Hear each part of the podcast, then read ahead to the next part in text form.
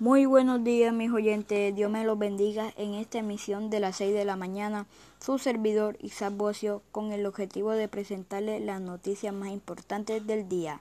Les acompaña nuevamente desde Radio Escolar con mi compañera Gladys Torres.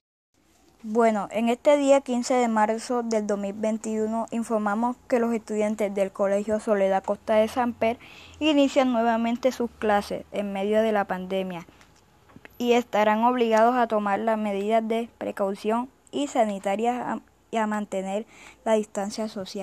Bueno, muchas gracias por tu información, Isabocio. También podemos decir que es muy difícil implementar esas medidas porque los estudiantes al momento de encontrarse tenderán a incumplir esas normas, querrán abrazarse para saludarse.